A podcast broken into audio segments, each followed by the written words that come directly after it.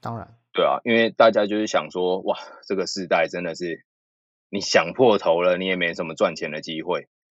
对啊，然后大家就是想要好好一份工作，我我不想要被骂，我也想要好好工作，我就有一份稳定的收入，我不想要麻烦。可是就是可能就是因为有一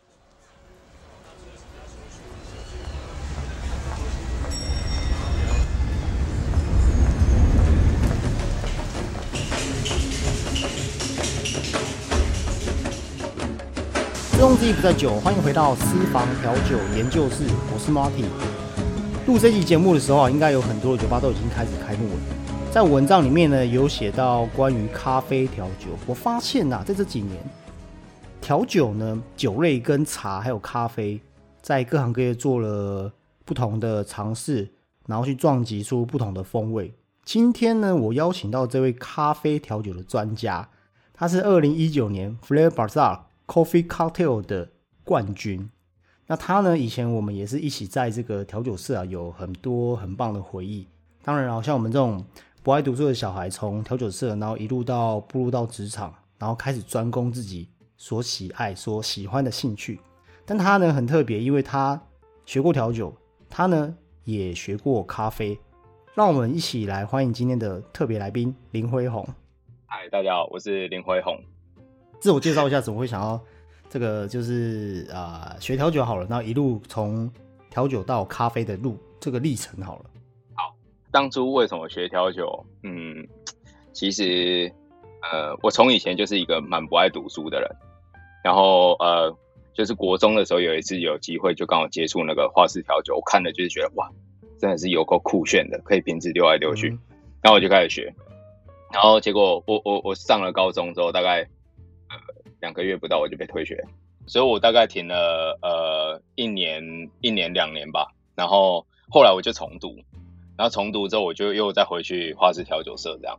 对，然后呃就从就是再再回去继续花式调酒，然后呃其实就是这样做着做着也不知道高中毕业可以干嘛，然后我高中就是一毕业我就想说，哎、刚有学长刚好在酒吧工作，那不然就去做做看。那其实呃你也知道，刚十八岁的时候比较肤浅一点，就是想说，哎、调酒师都很帅。嗯哼，哎、那时候你是刚开始从从哪一间店开始做？呃，一开始那时候我先去一个朋友，就是自己朋友开的一间小酒吧，没有去很久，嗯然后后来就跑去就是 Indulge，然后、嗯对，然后就是去了 Indulge 之后，就是也是做呃没有太久，然后就刚好呃 ECN 那边就是在准备，然后就过去那边工作这样，然后一路就做到了前一阵子，OK，你刚刚讲一道局就是这几年，应该从一六年、一八年开始都是亚洲五十酒吧的前五名吧，对不对？就是那间引道局。对对对，OK，好。其实啊，今天为什么想要请这个 Sam 来上我的节目哦？其实有两个原因啊。因为第一个是我这一季的节目都会找身边的啊、业界的一些调酒师或好朋友来上节目，谈一些我们谈一些想要谈一些比较深关于酒类的一些话题啊。第二个就是因为咖啡调酒这几年真的是越来越啊、越越可以被消费者接受，嗯因为比如说这几年引进的咖啡调酒比赛。然后也有一小群的咖啡师，他们也想要跟调酒师来合作，因为我觉得风味的撞击，它会随着时间的改变。嗯，消费者是这样，就是说消费者口味越来越挑了哈。那身为职人的我们，就要给消费者更好的、更不同的体验。这个这个，我觉得不不管是咖啡师或调酒师都都是一样的哈。那我第一个问题呢，就就想要来问这个啊、令哈，就是说啊、你觉得咖啡师跟调酒师他们的差别是什么？无论是技术或者是他们工作领域，其实都都我们都可以谈。嗯。呃，我先讲咖啡师好了，就是咖啡师其实他们比较注重在所谓的原材料，就是说咖啡豆它本身，嗯。但是就是他们会比较像是呃葡萄酒的方面这样，就他会在意就是呃咖啡的品种啊，然后咖啡的那个产地，然后它的土壤，然后甚至它的气候，会去影响到就是比较大的整体的方向。那咖啡师就是他们会比较直接的，就是想要把它最完整、最好的味道那一面，就是直接做所谓的萃取提炼出来。嗯哼，对，那调酒师呢，就是调酒师其实呃有很多的选项可以来做，那就是有一些烈酒啊，说或者是所谓的利口酒这一些，然后加一加。可是其实就是我们调酒师在做的时候，很直接的方面就是说，我们的材料很容易都是真正的所谓的原材料，所以我们在风味上面的就是联想是不太一样。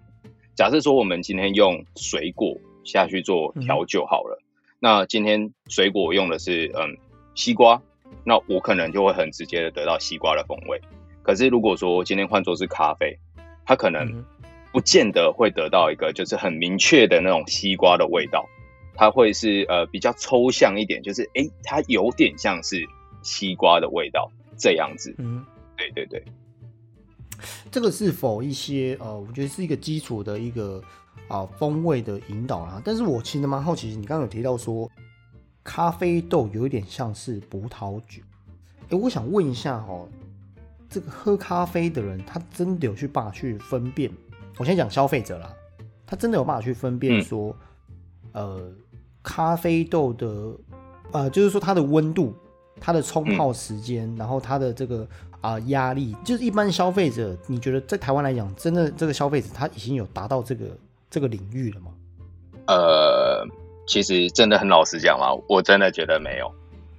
嗯哼，对，因为就是它是需要一个训练的，它真的是需要一个训练的。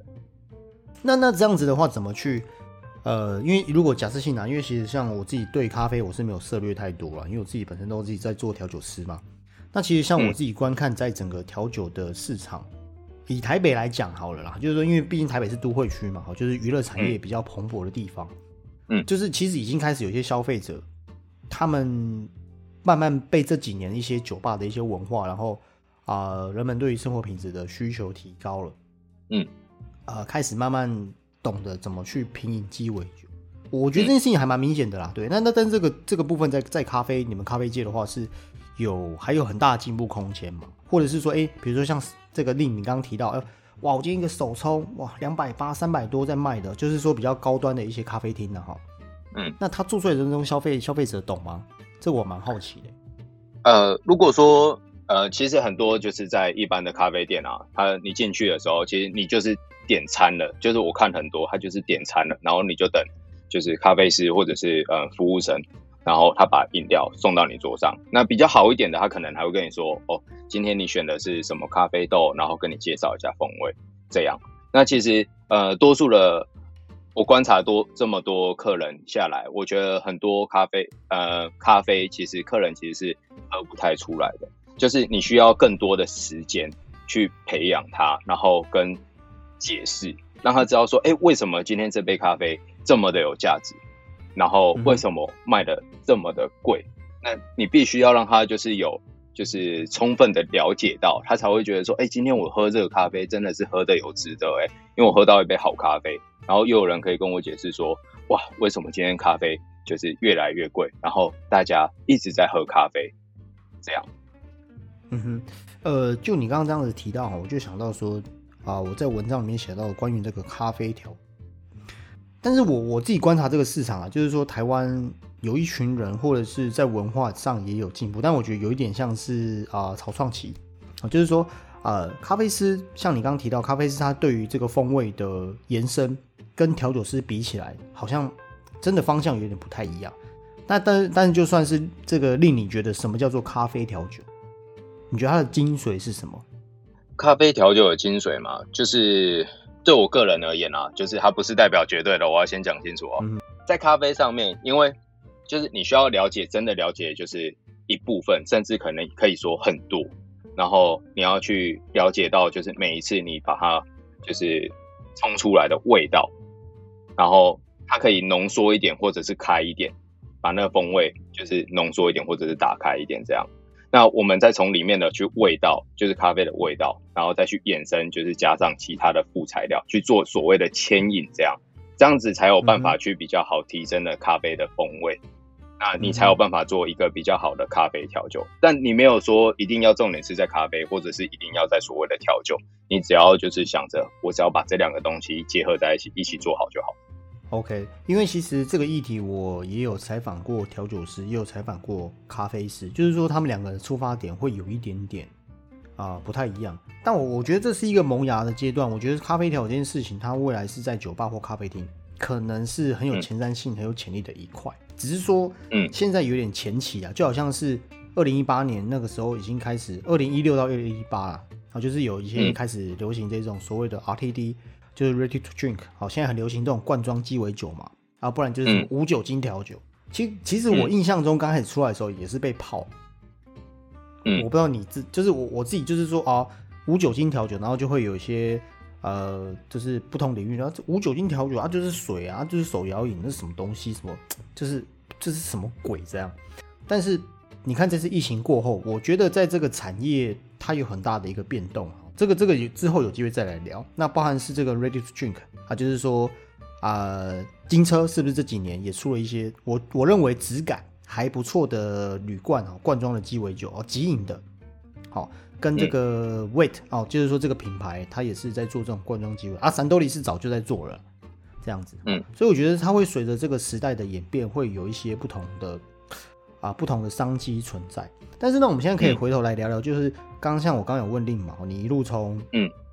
啊、不爱读书的小孩，然后哎、其实这种故事反而会很多人会很很想听，哎、从一个不爱念书的小孩，然后啊、被退学又又回到自己喜爱的这些产业，然后到自己的这个工作里面啊、有一些自己的成就，然后在比赛里面有拿到很好的成绩。可不可以跟我们聊聊，就是说你从一路从不爱读书的小孩，呃，可能是长辈眼中就是这种啊北北国音娜，到现在自己对于技术的这些传承，然后有有一点点自己啊的这个对自己的一些期许，也有不错的成绩。可以跟我们聊聊，就说你这一段从不爱读书小孩到跳球冠军的心路历程？哦，呃，其实对我对我来说，冠军嗯不是一个太重要的事情。就是我到现在啦，其实我都还是觉得，就是我就是一个普通人，然后我我只是有参加过比赛，然后运气好拿了个奖，就这样，没有什么特别的。对啊，那可是就是其实在这个过程中，其实哇，我想起来真的是有点累，因为就是我就是很标准，就是以前人家常常在讲，现在也是哦，就是我就是那种屁孩，所谓的八加九那种，动不动就是出去，哎、要干嘛什么的。但是就是那时候呃做了调酒之后，就是觉得说，哦，好像不能一直这样下去。那嗯，呃，也那时候后来做一做也大学毕业，然后去参加比赛这样。然后我要参加比赛之前，其实我想蛮久的，因为就觉得说，哇，我好像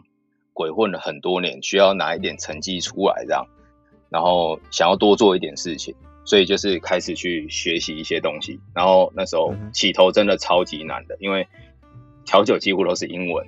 然后我就报了哦一些，对对对对，对啊，对啊，对啊，调酒几乎都是英文，所以就是我报了一些英文课，然后去读这样，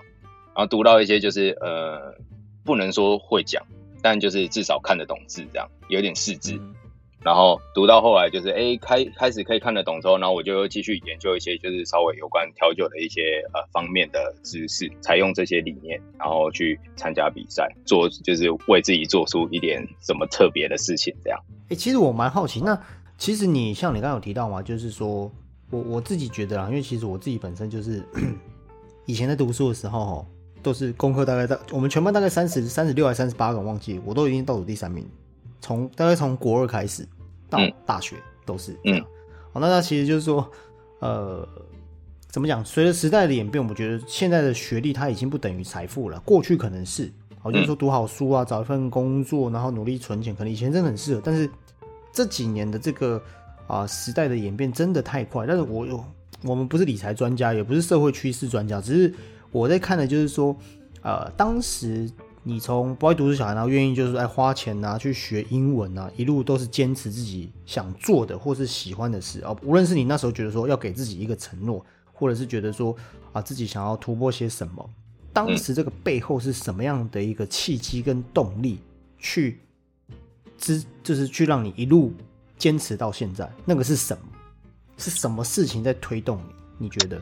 那个是什么？就是其实就是我前面有提到，就是做调酒师好像蛮帅的，所以我一直有个梦想，就是你做的厉害一点，就真的可以左搂右抱。虽然说也没有了，有点有点难过。所以那应该这样讲啊，就是说你对于我，我觉得啦，就是说现在的人，嗯，尤其是像现在我们这种七八年级生哈，就是说，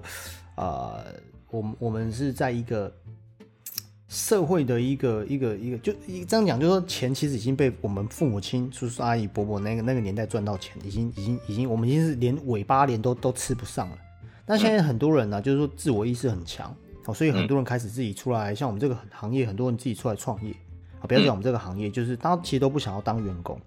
但我后来发现，就是说，呃，现在的七八年级生可能九年级生要出来，我觉得做自己喜欢做的事情，然后又可以赚到钱这件事情，可能会比过往我们认知的学历这件一定很重要，一定要死读书。我觉得在这个上面会有一些一些转变，刚好发生在我们这个年代。我不知道你怎么想的，当时其实就是至少调酒师他是一份工作嘛，嗯。好，那这个工作其实他也可以有收入，因为这这也不是犯法的事情。Maybe maybe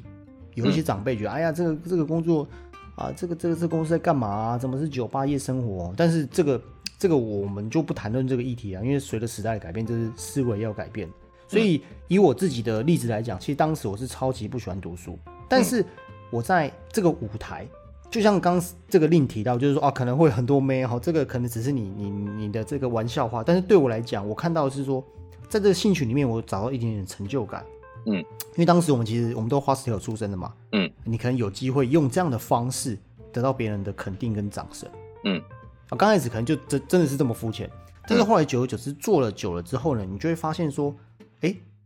这份工作是做的很开心。嗯，虽然要过夜生活啦，或者的确也身体比较累，可是，哎，他他要过他他他做你做喜欢做的事情，啊，也还可以赚到钱。嗯，而且你上班是开心的，我觉得其实算这件对我自己来讲，这件事情还蛮重要，所以我在这里面是有找到自己的成就感。我我不知道这点 s a 你自己是不是也也也有这样的体体体验呢，或者体就你自己有这样的感觉？呃，我我自己其实感受也是蛮深的，因为我自己身边其实蛮多朋友都是呃高学历，就是呃不免除那些国高中借我抄那个考卷的那些同学们这样。对，OK，对，所以就是我自己是觉得说，哎，我做调酒那一阵子，就是发现我自己后来接了一些案子之后，发现哇，其实收入真的是还可以，但是真的，但是就是很累，就是就是你要花很多自己额外的睡眠时间去做这些事情，真的超累的。嗯，我知道 Sam 自己身上有几个有几个案件在接啊。其实像我们这一行，如果你真的有在这一行稳扎稳打，我们比如说一些。当然，这因为是疫情啊，比如说一些尾牙啦，嗯，哦，或者是一些该高级住宅区的一些一些啊，他们的一些案子啊，或者是关公司，其实收入都挺不错啊，就是有点累的哦。因为其实我觉得调酒师有一点点算是啊，某些层面他可能算是表表演性质，对，哦，或者是他在这一些啊，这个公司在在比较怎么讲，就是比较庆庆庆祝庆祝性的这一种这种活动，嗯，其实他也会需要调酒师哎。在在现场帮他们增加一些气氛，这样了。OK，好，那那接下来我就想要问 Sam，因为啊，其实我在上一集呢跟 John 我们有聊到一个话题，你看好像听起来就我们刚听，哎，这个调酒师啊，好像很轻松啊，好像左拥右抱啊，好像这个就是很这个工作很爽啊，好像薪水也不错啊。嗯。但是其实我觉得调酒这个行业，它毕竟是 under 在餐饮业底下，啊，但是其实餐饮业有很多的这个辛酸泪史是。比较没有办法被其他行业给给给给认同的，那因为其实餐饮业入，坦白讲，就是它入门其实很很低哦，就是说啊，这是一个大学生，你不是不是你不是这个行业，你可以做。那可不可以请 Sen 跟我们聊聊，就是说，哎，那你你怎么看待餐饮业？因为你你这个你今天有这么一点点小小的一些啊成绩，一定是熬过来的。嗯，你怎么看待过去的这些我们讲潜规则也好，或者是学长学弟自己也 OK，可不可以跟我们分享自己的这个经历？那你怎么看待这样的事情？哇，餐饮业哦，我我很常跟别人说，就是如果我再投一次胎，我绝对不要做餐饮业。没有啦，开玩笑的啊。但是就是呃，其实因为是真的蛮辛苦的。那就是说调调酒师，大家都觉得说哦，调酒师薪水很高，然后又哦夜生活好像又很美丽，然后就感觉就是人生胜利组啊，多爽啊！哇，而且其实哇，我这个这个这个有困扰，应该我相信也困扰马里哥你蛮久的，就是应该很多人都这样跟我你讲我。先结婚了，这个节目不能乱讲。没有，就是我说有经历过，就会有朋友说，哦对，问你说，有有有有经历过，有有，但我我本人没经历过，但是别人怀疑我，但是我完全没有这样。嘿，呃不好意思，你继续。没有的，就是就是说，哎、都会有朋友就问说，哎、你这根本人生胜利组啊，钱多，嗯。然后过得又爽，结果其实嗯。根本就不是，就是开玩笑。做调酒的时候，我们几乎也算是上夜班吧，薪水多数人也都是差不多两万五、两万六开始做吧。我做嗯呃，我从十八岁开始做，我做到二十五岁，我薪水到我我到十八呃到二十五岁哦，我的时领只有三万三不到，对啊，然后一天做可能做十几个小时，你说上班喝酒也没有，因为我自己也不喝酒，对啊，这我觉得就是大家都把调酒师看得好像很轻松很好赚，美好。对啊，就是并没有想象中的那样，更更不用讲，就是哦，其他就是在可能比较正常正规一点的餐厅或咖啡厅，如果我这样子，那我这样问好，如果说呃，在听这个频道的听众，他们是想要投入到餐饮业或是酒调酒师啊，因为其实可能有一些啊、我们现在可能八年级生尾巴，或者是九年级生开始慢慢出来嘛，觉得、嗯。哇，调酒师就像刚刚 Sam 讲的，可不可以给他们五个不要进入餐饮业的原因？五个吗？好，你们不要进餐饮业，有很多原因。这个产业竞争力超级高，你必须要做的比别人更多，然后市场又非常饱和，你要保证你做出来的东西绝对跟别人不一样。然后，呃，薪资薪资部分应该不用讲吧？就是你你上的几乎是大业，你还不如 Seven 的大业。哎，这个令我我想要问一下，就是说可不可以简单的大概叙述说，哎，那那他哎，那你说不要不要啊，跟新跟 seven 啊啊是大概是多少？我如果假设性啊、在听这个频道听众的话，maybe 我就打个比方，比如说他从啊，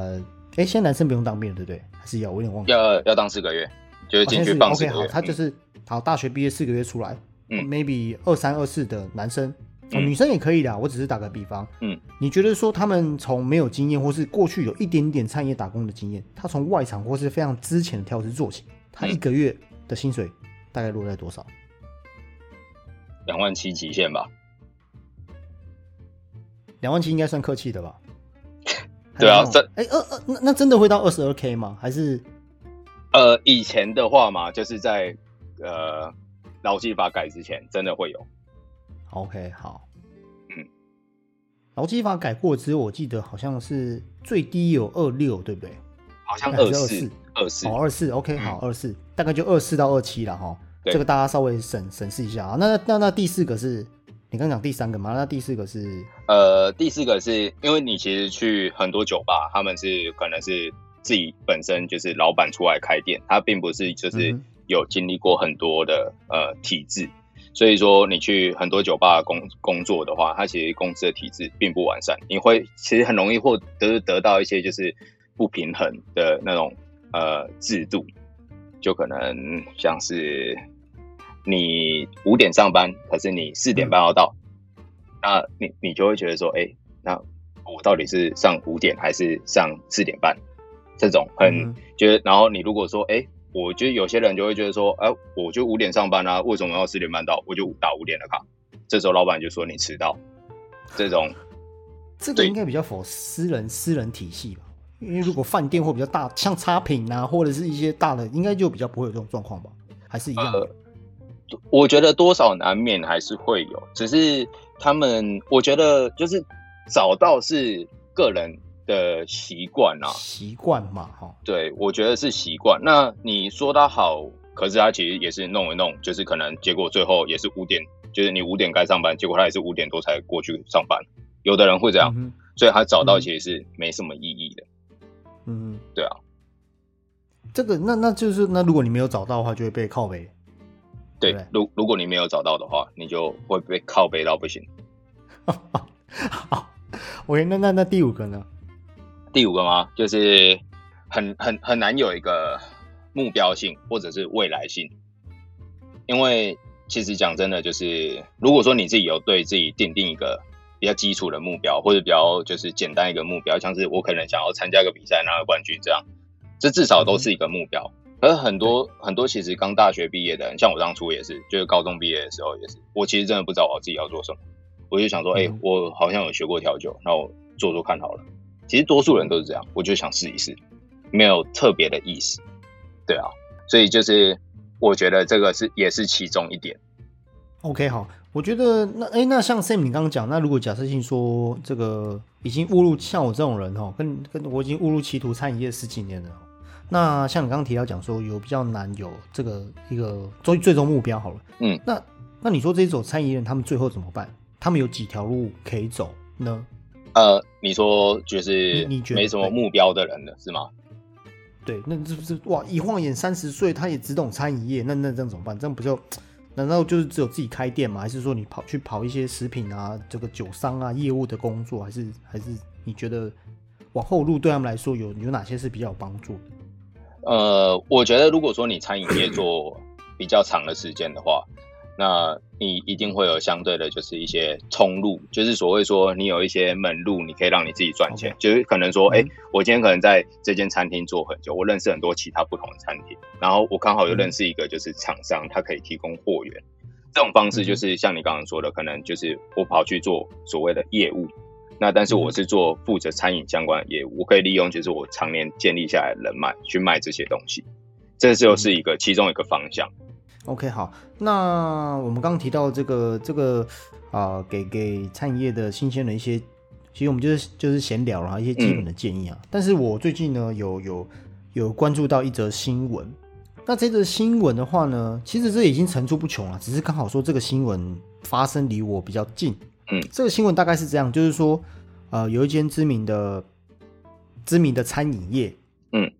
那他们被有被爆出来说，哎呀，这个员工离职的时候，哦，就是好像有这个比较啊，有有有言语上的一些恐吓，比如说什么找人打你啊，你这个啊不得好死啊，或者是啊你敢离职给我试试看呐？其实其实这样的一个，我记得应该是二零，我不知道这令有没有印象，二零一七啊一八年，嗯。那它它发生在台中一个好像算小有知名度的这种贵妇等级的烘焙烘焙店，嗯，那当时呢有两个这个实习生啊，两个女生实习生，好像台中台中的应该是高中是餐饮餐饮高职之类的啦的实习生在那边实习。那但是呢，这间这间烘焙应该讲面高级面包店的哈，那他就是对于。那这个这个创办人是一个女生，而且而且她在一些具颇颇具知名度。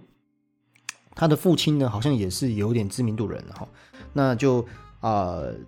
可能就是当老板，可能有时候口气，或者是可能对于实习生比较不是这么对对员工比较不是那么友善。那后来这两个实习生呢，之后就在 D 卡吧，我记得是 D 卡还是在哪里爆料，就是说他们在实习的过程当中有一点被被算被欺负，有一点点不合理的被欺负。那爆出来之后，你知道现在啊，我觉得现在这个时代是这样，就劳资双方，你你你有一个东西把柄被抓到哈，你只要有一个引爆点，加上媒体，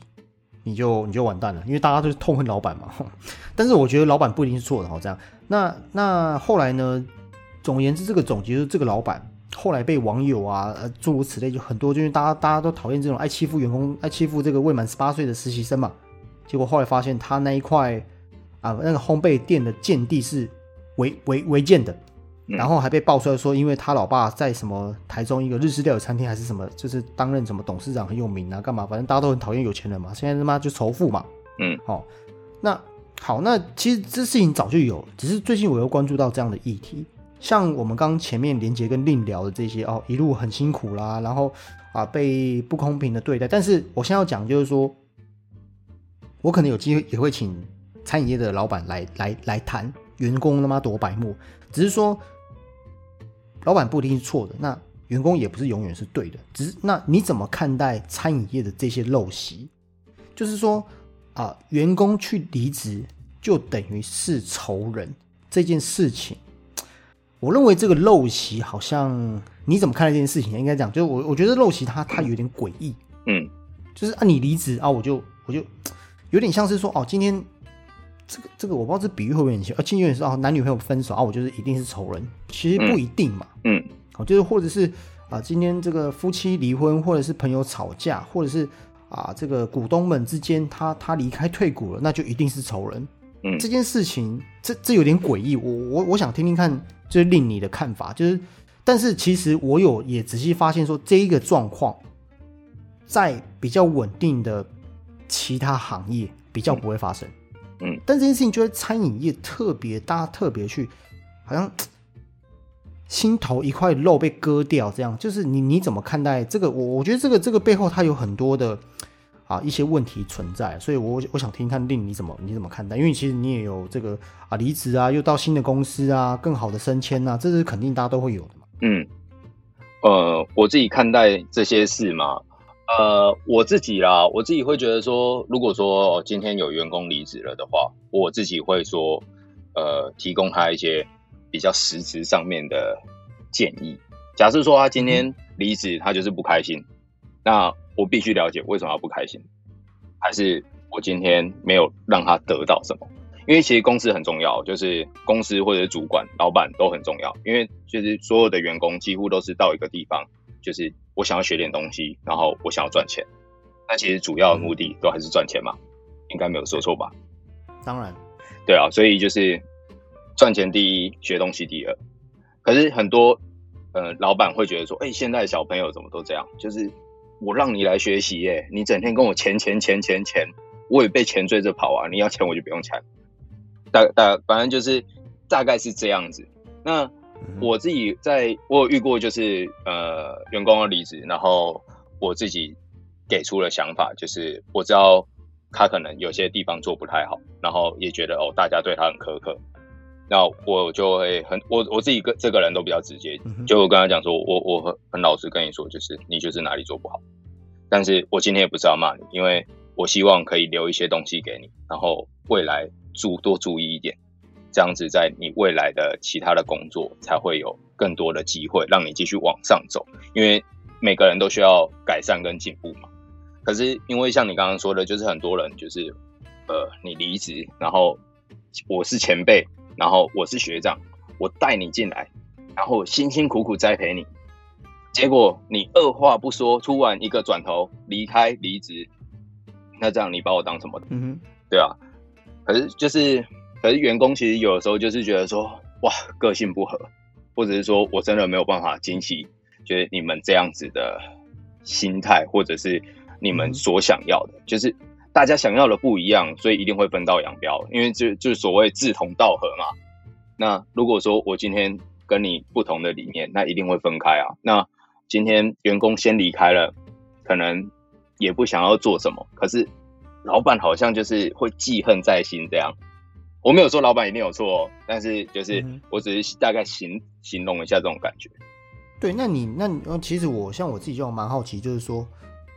是什么？你认为是什么样的文化，什么样的一个因素，让这件事情会？就是，其实我一直在想，就是说，哦，今天员工离职，他可能就是仇人，就是错的，就是他就是就是不开心哦，甚至是像啊，最近我接看到这个新闻，就是哦，甚至离职啊，老板还要对员工恐吓说要找人打他这样子。嗯，对，然后对，就是那那我会觉得，哎，这有必要这样吗？但是我觉我我我相信一件事情它发生背后都一定有一个原因，嗯，有一个因素。那你认为是什么样的因素让老板这么火爆，让老板这么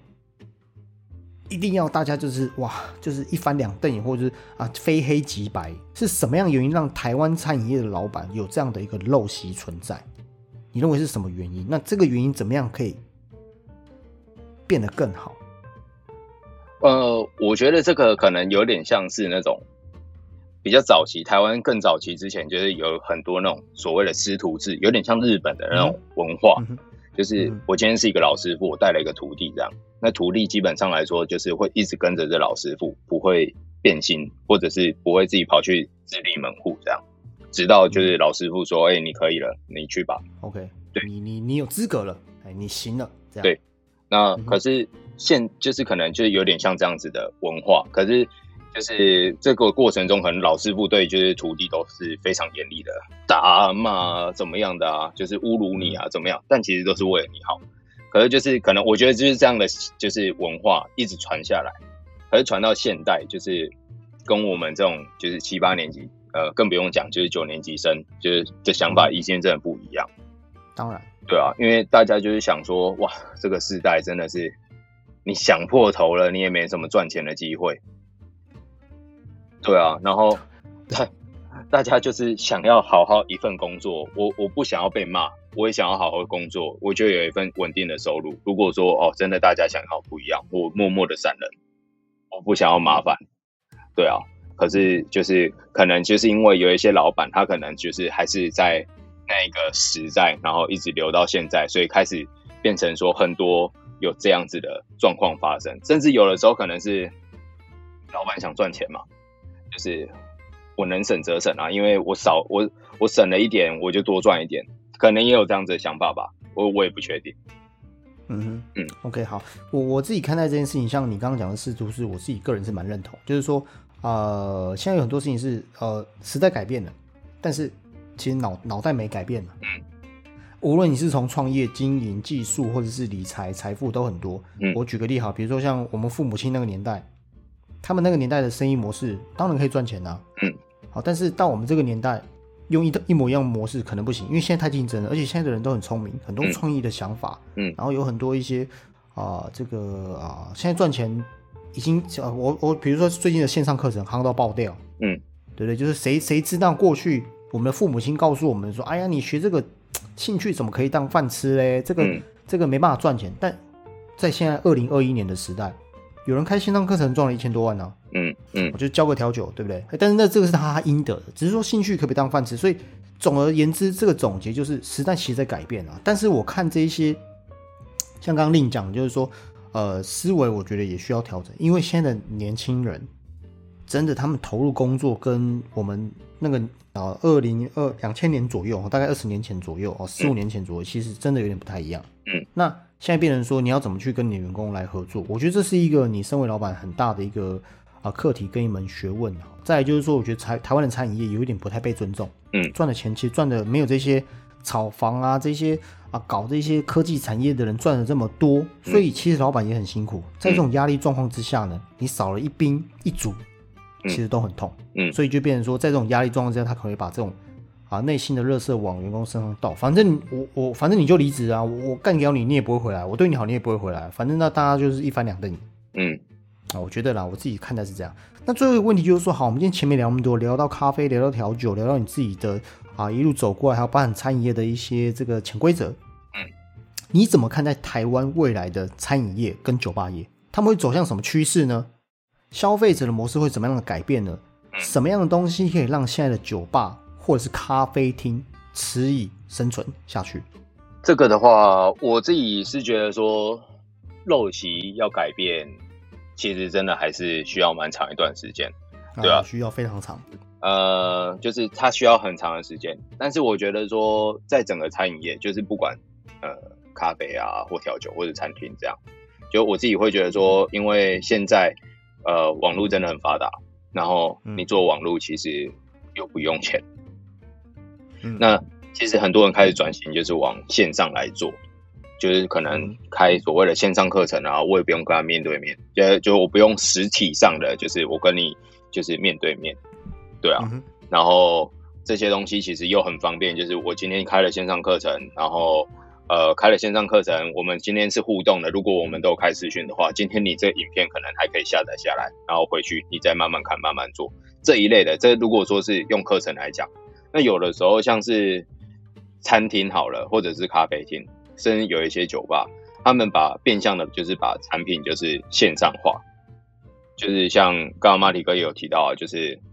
罐装鸡尾酒、瓶装鸡尾酒，那也会有人做，就是所谓的咖啡冰球、咖啡果冻这些，你只要碰到热水，就是它就又还还原成一杯咖啡。那甜点店或者是呃。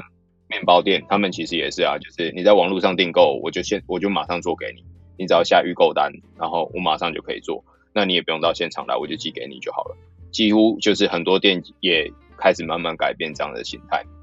那甚至有的人就是连店面干脆都不做，就是我就只做网络，我就从头到尾都只做直直接网络上的订单，所以我觉得可能方向就会慢慢的往网络的方向去走。哎、其实我也蛮好奇的，就是说这个线上啊，其实呃，我其实，在文章里面有写到啊，我觉得这个线上这件事情呢，它真的会改变人们非常非常，我我觉得不只是什么咖啡、什么调酒什么，我觉得不止这个产业，嗯，一定有很多夕阳产业，做车床的啦，做床做船船产的啦，做做衣服的啦，定定衣服衣服这个定定工版的啦，这些它一定要去转型，二代接手，好把网站做的好看这些。但我觉得这是疫情，它让很多事情就是就是，我觉得啦，我自己认为台湾在线上这个产业、科技的产业啊，这个啊支付系统的产业，有某些的原因，然后它其实是是落后的。但是这些疫情它推动全球把该做应该要发生的事情推提早提早发生。嗯，但是像刚刚这个 Sam 讲啊，以台湾来讲啊，就我就一直在想说，哎、因为调酒的产业，因为毕竟是酒，然后台湾现在有很多的这个业界人士也持续去努力推动